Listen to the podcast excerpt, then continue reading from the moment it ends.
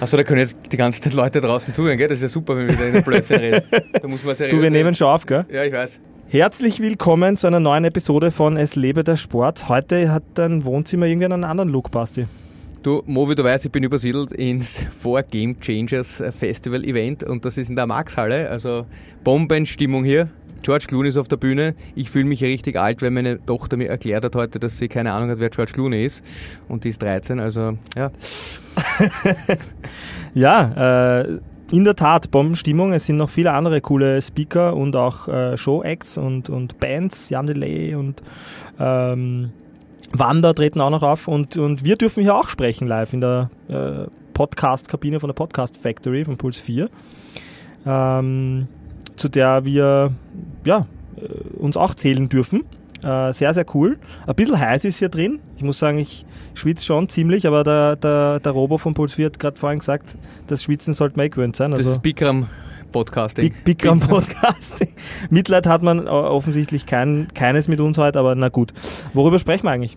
Ja, wir sprechen eigentlich heute über ein, ich glaube, ein, ein Thema, das gesellschaftlich noch gar nicht die Relevanz hat, die es haben sollte, auch was den Nachhaltigkeitsaspekt betrifft und auch was unsere Verantwortung gegenüber unseren nachfolgenden Generationen betrifft. Und das Thema ist sehr facettenreich und es ist im Wesentlichen Übergewicht. Adipositas, die Entstehungsgeschichte von Adipositas, die modernen Theorien zur Erklärung von Adipositas und äh, auch ein ganz ein, ein wichtiger Punkt, den du angesprochen hast, das ist ähm, Ernährung und Bildung oder Ja. Ernährung ist Bildung. Sicher ein Fakt, der bei uns in den Schulen und auch im allgemeinen Leben, man lernt so viele Dinge nicht in der Schule, aber einfach viel zu wenig berücksichtigt wird. Und ich glaube, da ist ganz entscheidend, wer, wer das Glück hat, aus einem, aus einem sozialen Umfeld zu kommen und auch aus einem ökonomisch, ähm, äh, ich sage jetzt mal, reichen genugen Umfeld zu kommen und den Luxus hatte, immer frisch gekochtes Essen zu bekommen, der, der sieht da vielleicht gar nicht so die Relevanz, aber auch wie wir vorher oft über Ernährung gesprochen haben, ich kenne ganz viele Menschen, die wissen eigentlich nicht, wie man selber Lebensmittel zubereitet. Die haben das nie gemacht, die haben das nie gesehen. Also da fehlt eigentlich, auch weil wir über Kultur gesprochen haben, da fehlt eigentlich ein bisschen die, die Kultur und die Weitergabe dieser Kultur, was, was gutes Essen ist und wie man Essen zubereitet. Ja, wobei in einem Punkt muss ich dich, ich sage jetzt nicht korrigieren, sondern ergänzen. Äh, ich habe ja schon erwähnt, äh, also meine Sicht dazu, ich weiß, du teilst sie, Ernährung ist Bildung. Da gibt es einen super schönen äh, TED-Talk von Jamie Olivers, der das auch äh, unterstreicht. Und Bildung äh, kann bekanntlich ja auch in, in reichen Familien fehlen. Äh, Also das muss der Vollständigkeit halber auch gesagt sein. Aber es stimmt schon, natürlich ist äh, Ernährung, und das ist einer der vielen Punkte, über die wir äh, hoffentlich no- noch sprechen können heute, wenn es die Zeit erlaubt, äh, Ernährung ist dort oft äh, zu wenig äh, aufgeklärt oder, oder, oder schlechter ähm, vorhanden, wo natürlich auch äh, weniger Bildung auch oft äh, allgemein da ist und, und daher oft auch weniger Einkommen. Ja. Ähm, Vielleicht, ich glaube auch, man auch über die ge- gesellschaftlichen Auswirkungen sprechen muss, aber vielleicht hat das gar nicht so viel mit der Bildung zu tun, sondern dass die Menschen, die in einem, in einem ärmeren Umfeld aufwachsen, äh, ganz oft, vor allem auch in den Staaten sieht man das ganz extrem. Da gibt es ja äh, wirklich Food Deserts, also äh, Gebiete, wo es meilenweit kein, keine frischen Lebensmittel zu kaufen gibt. Das Einzige, was man dort kaufen kann, sind raffinierte Lebensmittel und stark prozessierte Lebensmittel und im großen Stile auch sehr zuckerhaltige und sehr fettreiche Lebensmittel. Und dass die Leute eigentlich oft gar nicht mehr jetzt nicht nur wissen, sondern keine Möglichkeit haben, echte Lebensmittel zu bekommen. Also da läuft, glaube ich, auf staatlicher Ebene in der, in der Förderung viel falsch, dass man ausschließlich ähm, große, große Monokulturen fördert, vor allem in den Staaten. Das ist Weizen und Mais.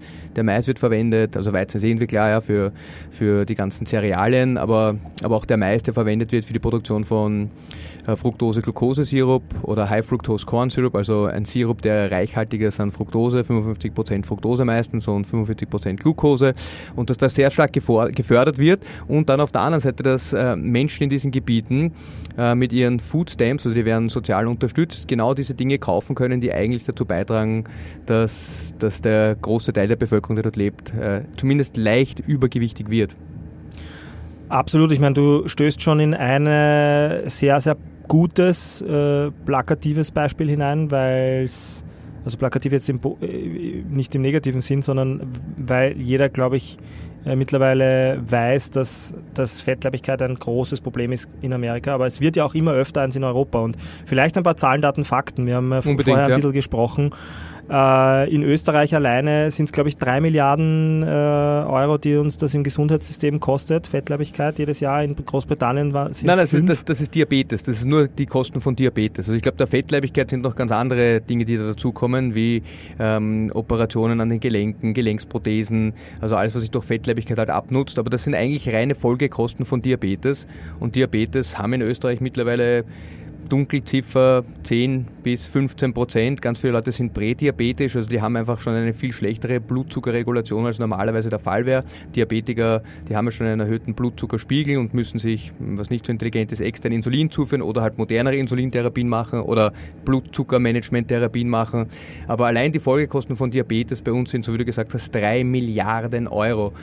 Und auch das haben wir uns vorher angeschaut. Ich glaube, in Österreich erblinden in Österreich allein 200 Menschen jährlich an den Folgen von Diabetes. Und dann sind da noch ganz viele andere ähm, interessante Fakten, dass die Häufigkeit von diversen Krebserkrankungen, von Herzinfarkten, von vielen metabolischen Erkrankungen, äh, Nierenproblemen, Dialysepatienten, dass die ganz, ganz, ganz dramatisch steigt, wenn man Diabetiker ist. Ich glaube, in äh, Großbritannien gab es ein, ein, gutes Beispiel, da hat man gesehen, dass die Folgekosten von, äh, von äh, Adipositas äh, größer und die Ausgaben im Gesundheitssystem größer sind als die Kosten für Polizei, Feuerwehr und Justiz äh, zusammen. Ähm, ja, also ich glaube, die da, ja, darf, ja, darf ich da ganz kurz noch was sagen? Also was, was mir immer wichtig ist, dass wir wirklich definieren, worüber wir sprechen. Und es gibt ja zwei unterschiedliche Arten von Diabetes. Es gibt Typ 1 und Typ 2 Diabetes. Bei Typ 2 Diabetes sagt man auf Englisch, das ist der Onset-Diabetes oder Diabetes, der eigentlich normalerweise im Alter kommt.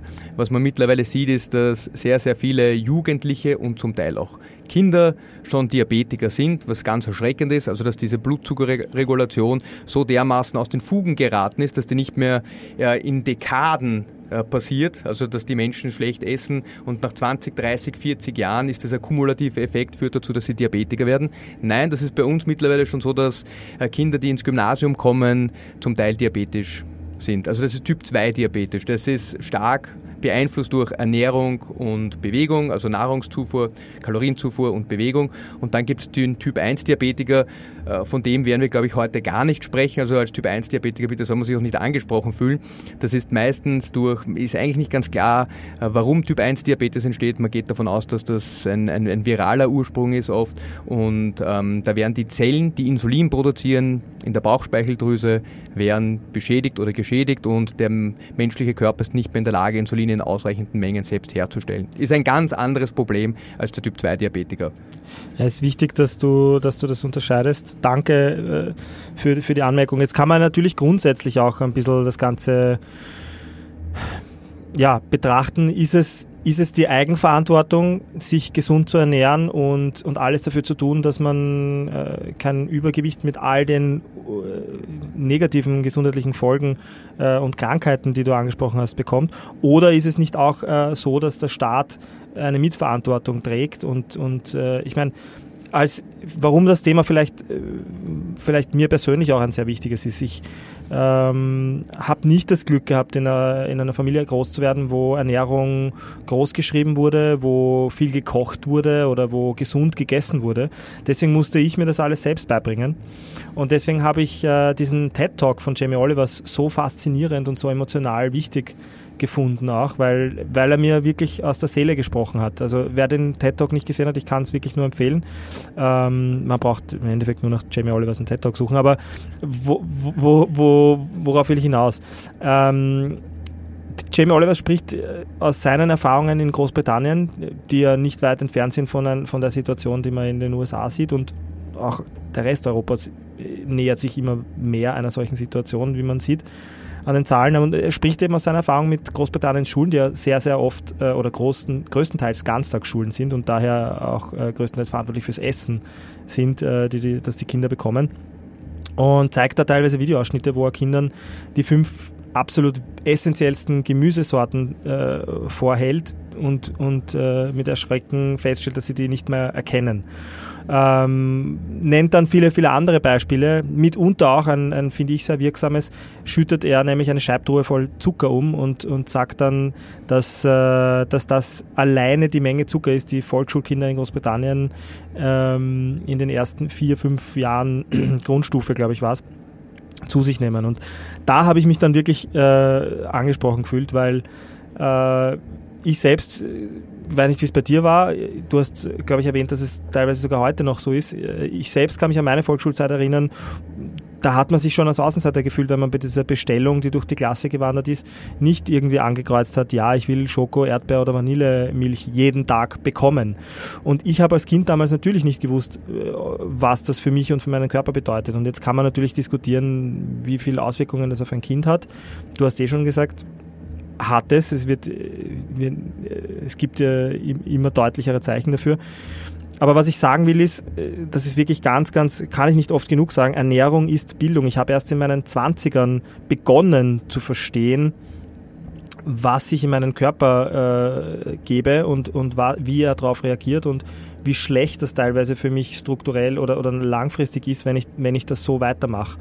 Ähm, und deswegen ist mir das ein ganz, ganz wichtiges Anliegen, weil ich denke, dass äh, viele Kinder nicht das, wie, wie schon erwähnt, das Glück haben, dass von der Familie oder in der Schule. Ich finde auch in der Schule wird viel zu wenig darüber gesprochen, ähm, wie wichtig Ernährung ist äh, und, und, was für den Körper bedeutet, wenn man sich schlecht ernährt. Ich mag da ganz kurz einhaken. Ich bin, ich bin da voll dafür, dass man Kinder, dass man Kindern zumindest die Grundlagen von Ernährung beibringt. Ich glaube, was ganz schwierig ist, ist, und man sieht das heutzutage schon, dass Wissenschaft sehr stark von großen Lebensmittelkonzernen beeinflusst wird. Da gibt es diverse die diverse unter Anführungszeichen Forschungsinstitute, die dazu benutzt werden und gefördert werden von diesen äh, Konzernen, ähm, Wissenschaft zu verfälschen oder zumindest Fakten und Daten so darzustellen, dass sie nicht darauf hindeuten, ein bisschen so wie beim Rauchen in den 70er Jahren, zu sagen, das ist eigentlich alles nicht so schlimm. Äh, aber alle, alle unabhängig durchgeführten Studien zeigen eigentlich die negativen Effekte von zum Beispiel zu hohem Fructosekonsum, zu hohem Zuckerkonsum. Und, und, und das, das glaube ich, ist einmal das Problem da, dass man damit hat, wenn man sagt, man mag ein Curriculum erstellen für eine Schule, dass man wirklich versuchen muss, vielleicht wirklich nur Grundlagen zu unterrichten und gar nicht so sehr, was die Leute essen sollen. Ich glaube, das ist sonst glaube ich, kann man doch ganz leicht in eine Schiene kommen, die politisch beeinflusst wird oder auch äh, Konzern, auf Konzernebene beeinflusst wird, dass die Leute, die viel Geld haben, ähm, manipul manipulativ eingreifen in diesen, in diesen Bildungsprozess. Äh, auf der anderen Seite glaube ich, dass es auch unsere Aufgabe als, als Elterngeneration ist, dass, dass wir die Kultur an den Schulen ändern. Also mir ist es wirklich ein Rätsel, dass Kohlautomaten in den Schulen stehen. Mir ist es ein Rätsel, dass man am Buffet eigentlich nur Schrott kaufen kann, dass man dort nicht einmal einen Apfel bekommt oder in den seltensten Fällen einen Apfel. Zumindest war das bei mir so, wie ich wie ich äh, vor mittlerweile 25 Jahren in der Schule war, im Gymnasium, dass dort eigentlich hauptsächlich Süßigkeiten, Süßspeisen sind, dass, die, dass man sich hauptsächlich süße Getränke kaufen kann und dass, dass die Kultur des, des Essens und des Snackens eine, eine Kultur des, ich, ich stopfe mir jetzt irgendwas Süßes rein ist. Und das, ich glaube, das Problem ist nicht, wenn man das einmal macht am Tag. Das Problem ist, wenn man in einem Umfeld aufwächst, wo, wo Ernährung nicht keine große Bedeutung hat, wo sonst nicht mit frischen Lebensmitteln gekocht wird, dass man einfach 24 Stunden, äh, 365 Tage im Jahr über Jahrzehnte nur noch äh, stark raffinierte Produkte zu sich nimmt. Sehr stark zuckerhaltige und auch fetthaltige Produkte. Und das ist der Punkt, an dem du mich gerade erinnerst dran, dass das ein, ein vielschichtiges Problem ist, das man von mehreren Seiten angehen muss. Warum? Ich kann mich auch an meine Schulzeit erinnern, in der die äh, in der, in der es viele Bemühungen gegeben hat, Coca-Cola und, und ungesunde Sachen aus den Automaten zu verbannen. Ähm, ich war in meiner Schule Schulsprecher und das war immer wieder ein Thema, das wir, das wir gehabt haben. Äh, das Gegenargument war, naja, das sind die Sachen, die am meisten runter, runterfallen und gekauft werden. So, und jetzt muss man, und da gibt's ja auch wieder sehr schöne Zahlen, ja, äh, insbesondere aus Großbritannien, ähm, die zeigen, naja, und da sehe ich auch die Verantwortung vom Staat. Einerseits ist es natürlich die Aufklärung, äh, was das bewirkt. Andererseits muss man aber auch die, die Nachfrage kann man genauso regeln. Und wenn man sich ehrlich, äh, wenn wir uns ehrlich sind, ja, ähm, Zucker, dafür, dazu gibt es genügend äh, wissenschaftlich, also wir wissen, Zucker und Fett macht Dinge schmack, schmackhaft, die ja, die nicht schmecken. Diese Kombination kommt doch in der Natur äußerst ja? selten vor. Also dass man Zucker und Fett gemeinsam hat. Die meisten Dinge sind entweder nur süß oder, oder nur fettig. Und das dürfte auch evolutionär deshalb so sein, dass man nicht wahnsinnig viel davon gegessen hat. Ein Glas Honiglöffeln ist relativ schwierig. Das ist echt nicht so gut. Ja. Eine mega Tafel Schokolade essen, wo viel Zucker und viel Fett drin ist, ist schon wesentlich leichter. Und auch einen, eine, eine, eine Packung 250 Gramm Butter zu essen, ist ein, ein Ding der Unmöglichkeit. Wenn das Fett schön verpackt ist mit Zucker, schmeckt das einfach besser. Ja, so, also das ist der eine Punkt. Es braucht die Aufklärung. Es braucht aber eben auch wenn man sich, wenn wir uns jetzt, äh, und ich glaube, das ist, wird kaum bestritten, wenn man, wenn man sich jetzt ehrlich ist, Zucker und Fett haben auch eine sehr starke Auswirkung aufs Gehirn äh, und auch erzeugen auch eine gewisse Abhängigkeit. Ja? So, jetzt kann man darüber reden, wie sehr Zucker auch eine Sucht ist. Und dann sollte man auch darüber reden, dass man das Ganze einfach mehr reguliert und steuert. Es gibt Länder in Europa, die das schon machen. Die WHO schlägt das seit Jahren vor. Äh, weißt, du zufällig, weißt, du zufällig, was die WHO-Empfehlung ähm, ist für den und ich glaube, das ist auch ganz wichtig, dass wir es unterscheiden. Wenn wir über Zucker sprechen, geht es um zugesetzten Zucker. Also es geht zum Beispiel im Cola, da kommt nicht natürlich Zucker rein, das ist keine Frucht, wo auch Zucker drin ist, sondern im Cola wären, das ist meine Frage an dich, weißt du, wie viel Zucker im Cola ist? Auf 100 Milliliter Cola? Ich glaube, ich habe... Also ungefähr, ja? Boah, ich weiß sagen, nicht mehr, ob es 100 Milliliter sind, aber ich glaube, ich habe mal 13 Zuckerwürfel, die Zahl 13 Zuckerwürfel gehört. Ja, also es sind, es sind 100 Milliliter sind... Äh, ich glaube, hängt auch davon ab, welcher Softdrink das ist, aber zwischen 10 und 13 Gramm Zucker. Die WHO-Empfehlung sind 25 Gramm zugesetzter Zucker. Das heißt, wenn man eine Dose äh, oder eine Flasche 330 Milliliter trinkt, dann liegt man schon über der Tagesempfehlung der WHO für den Zuckerkonsum. Da sind noch einige andere Sachen, die man auch konsumieren wird. Und, und das Problem ist, dass überall Zucker als Konservierungsstoff und als Geschmacksstoff in, in fast allen fertig hergestellten Lebensmitteln beigefügt wird. Und das, glaube ich, ist ein großes Problem. Und da finde ich, müsste man auch politisch äh, die, die Konzerne viel mehr regulieren und reglementieren, dass, dass Zucker, zugesetzter Zucker wesentlich äh, stärker, dass wesentlich stärker auf dieses Problem aufmerksam gemacht wird und dass das klar ersichtlich ist, dass, dass es eben kein natürlich vorkommender Inhaltsstoff des Produktes ist, sondern etwas von außen zugeführtes. Das ist das, äh, das zweite, zweite Punkt oder der nächste Punkt äh, den ich ansprechen wollte, wenn man sich dessen bewusst ist, dass das eine, ein, ein Genussmittel ist, das auch eine Abhängigkeit erzeugen kann ähm, und ziemlich viel mit dem Körper anstellt, wenn man, wenn man sich daran gewöhnt, ähm, dann sollte man auch die Besteuerung andenken. Also es gibt Länder, die das gemacht haben oder die das machen. Ähm, Großbritannien hat im Ende des 19. Jahrhunderts, glaube ich, äh, die Zuckersteuer gehabt, hat sie äh, ausgesetzt und hat einen 30 bis 40 prozentigen Anstieg äh, binnen kürzester Zeit im Zuckerkonsum gemerkt. Jetzt hat man 2015, 16 glaube ich war es, 2016 äh, wieder eine Zuckersteuer eingeführt in Großbritannien und hat einen, glaube 25-prozentigen Rückgang mhm. erlebt. Äh, das heißt, es funktioniert und es gibt, Großbritannien ist da nicht das einzige Land. Mexiko, äh, äh, Frankreich, Polen, gibt viele andere Länder, die das jetzt auch gemacht haben.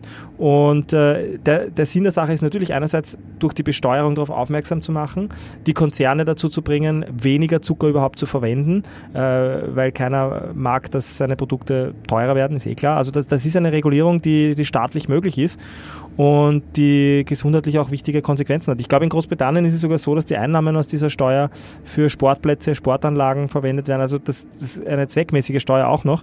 Das, das ist für alle gut. Und in Irland, letzter Fun Fact, den habe ich dir eh schon erzählt, glaube ich, äh, hat das sogar die Konsequenz gehabt, dass äh, die haben 2018 ihre Steuer eingeführt, glaube ich, auf Zucker, dass Subways äh, ihre Sandwiches als Süßigkeiten deklarieren mussten, weil das Brot, das muss man sich mal äh, vor Augen führen, weil das Brot so viel Zucker hatte, dass es nicht mehr als Brot, sondern eben als Süßigkeit deklariert werden musste. Und, und da ist der springende Punkt, bei, bei dem ich gerne dann auch schon meine, meine Wutrede quasi aufhöre, weil das, deswegen macht mich das so wütend. Ich, als ich noch keine Ahnung äh, von Ernährung hatte und mich noch nicht damit befasst habe, weil es meine Eltern und die Schule mir meiner Meinung nach nicht ausreichend beigebracht haben, bin ich durch den Supermarkt gewandert und habe einfach alles nach, äh, nach Lust und Laune reingeschmissen. Und wenn ich heute durch den Supermarkt gehe, und deswegen ist da auch ein großer äh, Bereich dieser Verantwortung bei der Lebensmittelindustrie, die sich natürlich nicht ändern wird ohne Zwang, ähm, wenn ich da heute durch den Supermarkt gehe, dann ist die Hälfte der Sachen schwer ungesund und die andere Hälfte gaukelt einem vor, gesund zu sein, ist es aber auch nicht. Ja? So jetzt ganz plakativ gesagt. Natürlich gibt's noch äh, irgendwas dazwischen, aber ja. Ja, es ist leider so. Also das meiste Essen, das man kaufen kann im Supermarkt, ist stark prozessiertes Essen. Es ist stark verarbeitetes Essen. Es sind überall sehr viele pflanzliche Öle drin. Wer unseren Podcast über Omega-3 und Omega-6-Fettsäuren gehört hat, weiß, wie, wie stark entzündungsfördernd Omega-6-Fettsäuren in diesen Mengen sind. Nicht, dass die auf, auf niedrigem Niveau nicht essentiell sind, das heißt essentielle Fettsäuren, aber in den Mengen, in, die wir, in, in denen wir das heutzutage konsumieren, sind sie einfach wirklich ganz stark proinflammatorisch und, und es ist überall Zucker auch noch drin. Und diese Kombination aus den beiden Stoffen äh, ist sicher ein, ein Mitgrund für diesen äh, Shitstorm, den wir momentan haben an Übergewicht, Diabetes. Und diese Zahlen sind wirklich erschreckend. Also auch wenn man sich das bei Kindern anschaut, ein Drittel aller aller Drittklassler äh, sind schon übergewichtig in Österreich. Ich war gerade in Italien, die haben die höchsten die höchsten Übergewichtsraten in Europa. Da sind, glaube ich, fast 50, 55, 60 Prozent der Bevölkerung ist schon übergewichtig und, und, und ein großer Teil, ich glaube fast ein Drittel, ist schwer adipös. Also die haben einen BMI von, ist das über 30 oder 35, weiß ich auch nicht auswendig. Aber du gehst, auf, du gehst am Strand spazieren und früher waren von zehn Kindern war vielleicht eines ein bisschen fester und mittlerweile ist es so, dass äh, drei, vier recht dick, wirklich dick sind, dass ähm, und der Rest ist nicht mehr dünn. Also wenn ich meinen Sohn anschaue, ich sage immer, der ähm, schaut aus wie ein halb verhungertes Kind im Vergleich zu vielen anderen Kindern. Aber äh, solche Kinder kommen einfach nur noch selten vor. Man sieht das einfach nur noch selten auf der Straße und, und ich finde es dann auch erschreckend und ich finde es auch in meiner Familie erschreckend. Du kannst dir nicht vorstellen, wie viele Diskussionen ich mit meiner Mutter führe, die, das, die, die für uns ja auch wahnsinnig viel und gut gekocht hat und auch weiß, was und ich glaube, das ist halt auch ein bisschen die Balance, die man finden muss in, diesem ganzen, in dieser ganzen Diskussion zwischen Eigenverantwortung, Lebensumfeld, äh, politischer Verantwortung. Aber wie wir durften zum Beispiel nur Coca-Cola trinken, wenn wir auf Urlaub in Italien waren oder bei unseren Großeltern im, im Waldviertel. Das galt für Süßigkeiten im Wesentlichen auch. Ja, jetzt ist es so, dass meine Mutter bringt meinen Kindern, gestern kommt sie mit äh, einer Riesendose, äh, für jedes Kind nämlich, ja, 350 Gramm äh, M&M-Eis nach Hause. Sag ich, Mama, das kann nicht dein Ernst sein. Ja, das kann, ich meine, geh, geh und kauf eine Kugel Eis für das Kind oder zwei von mir aus. Aber 350 Gramm und die, die Realität ist, ich bin so, ich nehme das meinen Kindern dann irgendwann weg oder sag, das war's. Und isst das selber. Und, und, und, und schaufel mir selber rein und gehe dafür vier Stunden trainieren. Äh, äh, nicht ganz, aber äh, das, ist, das ist schon problematisch, wenn man dann in einem Umfeld aufwächst, wo es da gar keinen Kontrast mehr dazu gibt. Ja. Also zwei Sachen. Erstens, ich muss dir kurz äh, was sagen, was du nicht mitbekommen hast. Der Robo hat uns äh, gerade ein Zeitzeichen gegeben. Es ist ja ein ganz strikter Timetable, also wir haben noch fünf Minuten ungefähr, wahrscheinlich mittlerweile vier. Äh, eine Sache, die mir dazu einfällt. Ja, ja es ist ein emotionales Thema und man, es, ist, es fällt daher auch uns schwer, so frei darüber zu reden, dass es niemandem wie ein Shaming vorkommt. Das ist nämlich auch ein Thema. Äh, ich habe das Gefühl, äh, Body Positivity ist was ganz, ganz Wichtiges. Aber man darf das nicht missverstehen und, und, und äh, ich, ich finde, man, man muss unterscheiden zwischen der Verurteilung dieses Resultats von, von, von schlechter Ernährung, ja, weil darum geht es ja nicht. Es geht um die Bewusstmachung. Es geht darum, dass wir uns alle bewusst machen, äh, vor allem für die Kinder, für die nachkommenden Generationen, weil die, die, die Kinder von heute sind die Eltern von morgen. Und über die Eltern, äh, behaupte ich jetzt, vor, also über die Eltern und die Schule, äh, hat man die zwei wichtigsten Maßnahmen abgedeckt, äh, wie man zur gesunder Ernährung kommt. Und äh, Basti, bevor ich habe zwei Fragen für dich. Ja. Ähm, einerseits natürlich, wie du das im CrossFit angehst, ja, wie du dieses Thema Ernährung, das ja im CrossFit ein ganz, ganz fundamental wichtiges ist, wie du das dort adressierst. Aber äh, du kannst dir die Reihenfolge gerne aussuchen. Zweite Frage, die ich natürlich auch noch habe, die das, glaube ich, auch belegt ein bisschen, was ich, was ich gerade gesagt habe, dass Ernährung äh, vor allem in Familie und Schule äh, stattfindet. Du hast ja selbst von, von Völkern gesprochen auf der Erde, wo man wo, wo noch wenig industrialisiertes, äh, prozessiertes Essen zu finden ist und wo, wo man ganz gut sieht, glaube ich, dass die sehr, sehr gut auskommen, oder? Also ich lasse mich kurz auf, das, auf deine zweite Frage zuerst antworten und das ja. ist für mich ganz spannend. Ähm, es gibt mehrere Anthropologen und auch Ernährungswissenschaftler, die sich zur Aufgabe gesetzt haben, zu schauen, was Leute rund um die Welt essen und zwar was Populationen essen, die sehr ursprünglich gegessen haben oder sehr ursprünglich essen, also so wie die Menschen, die vor 10.000, 15.000 Jahren gelebt haben. Und da ist es wirklich spannend zu sehen, dass, dass ganz unterschiedliche Lebensmittel oder, oder äh, Makronährstoffzusammensetzungen vorhanden sind. Also es gibt Populationen, es gibt zum Beispiel so Inselvölker, die war, die essen extrem hohe Kohlenhydratdiäten. Also die essen fast 80 Prozent ihrer, ihrer Nahrungszufuhr äh, erfolgt über, oder ihre Energiezufuhr erfolgt über Kohlenhydrate. Auf der anderen Seite gibt es die, die Inuit, die, also und bei uns eher, sagt man Eskimo dazu, ähm, die extrem hohen Fett- und Proteinanteil in ihrer Ernährung haben. Die haben eigentlich 70% Fett, 30% Protein und ganz wenig Kohlenhydrate. Und was man trotzdem sieht, ist, dass diese Gesellschaften relativ frei von oder fast frei von äh, modernen Zivilisationskrankheiten sind. Und deshalb glaube ich, ist auch wichtig, dass man nicht sagt, das ist die bösen Kohlenhydrate, die bösen Proteine, die bösen Fette. Irgendwann wissen die Leute nicht mehr, was sie essen sollen. Äh, ich glaube prinzipiell, dass gar nichts von dem böse ist. Ich glaube, dass dass reiner zugesetzter Zucker ein Problem ist, dass pflanzliche Öle ein Problem sind und dass die, äh, die starke Verarbeitung der Lebensmittel ein, ein, ein ganz großes Thema ist und dass man, dass man einfach auch wieder lernen muss, ein bisschen Zeit in, in die Lebensmittelzubereitung. In, das Zubereiten der Lebensmittel an sich ist eigentlich was Schönes, wenn, wenn man mal weiß, wie das funktioniert, wenn man schmeckt, wenn man Gerüche wahrnimmt, ist eigentlich ein total erfüllender Prozess, manchmal im stressigen Alltag vielleicht nicht, aber ich glaube, das ist, was wir gesellschaftlich wieder ein bisschen höher werten sollten. Und der, dein, deine, deine erste Frage, wie wir das bei CrossFit machen, beziehungsweise auch wie wir das, ähm, ich, ich finde für mich auch wichtig, wie ich es in meiner Familie mache, weil bei mir ist das durchaus Thema, dass die Kinder äh, ständig damit konfrontiert sind, Süßspeisen zu essen. Also von der Omi, dass wir manchmal mit ihnen Eis essen gehen, aber diese Balance zu finden ist gar nicht so leicht. Ich glaube, was da gesellschaftlich auch ganz wichtig ist in den Schulen, und das sehe ich bei so vielen Eltern im Kindergarten, in der Schule, das Kind frühstückt, das Kind kommt in den Kindergarten, dort isst es wieder um 9 Uhr Frühstück. Um 11 Uhr ist Jause, um 13 Uhr ist, oder um 12 Uhr ist Mittagessen, um 14 Uhr gibt es wieder Jause, um 15 Uhr holen die Kinder, äh, die Eltern das Kind ab, dann gibt es wieder äh, ein Weckerl oder ein Croissant oder ein Kipferl. Die Kinder essen den ganzen Tag. Und das soll so nicht sein. Also wahrscheinlich ist eine Mahlzeit eine Häufigkeit von zwei, drei Mahlzeiten, das wäre sinnvoll. Ähm, aber dieses ständige, hochprozessierte Lebensmittel in sich reinzustopfen, ist, ist, wirklich ein, ist, ist, wirklich ein Irrsinn, den wir mit unseren Kindern betreiben.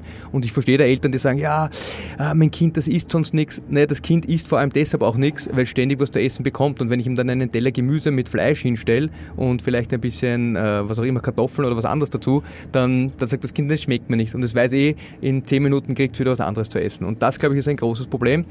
Und im, im CrossFit, wir versuchen regelmäßig unsere, unsere Kundschaft aufzuklären. Wir haben mehrere, zum Teil Ernährungschallenges gemacht, da bin ich jetzt nicht so der große Fan, aber, aber einfach auch, so wie du gesagt hast, äh, Ernährung ist Bildung, den Leuten die Fakten und Tatsachen geben und ich glaube, das ist auch da wieder ganz wichtig im gesellschaftlichen Kontext, weil du gesagt hast, Fettshaming oder Bodyshaming. Es geht eigentlich darum, nicht zu verteufeln, ob jemand dick ist, aber die Konsequenzen des Übergewichtes aufzuzeigen und es nicht schön zu reden. Ich glaube, das ist ganz essentiell. Und dann muss jeder versuchen, mit der Information das Beste daraus zu machen. Absolut. Also es geht um nochmal äh, in aller Klarheit, es geht darum, sich das bewusst zu machen. Es geht immer um Bewusstsein, ja, äh, weil es natürlich Konsequenzen hat für den Sport, äh, wenn man mehr mit sich trägt, weil es natürlich Konsequenzen hat für die Gesundheit und fürs Leben. Wir würden gerne über so viel mehr reden, aber wir, wir, wir haben ja leider noch viele, also leider, Gott sei Dank gibt es hier viele andere Kollegen und Kolleginnen auch noch, die, die ihre Podcasts live aufnehmen dürfen. Ähm, deswegen lassen wir es für heute mal gut sein. Äh, aber danke dir, Basti, für, für deine Ansichten dazu. Ja, danke dir, Mo. Das war super. Äh, war super spannend wie immer. Danke dir.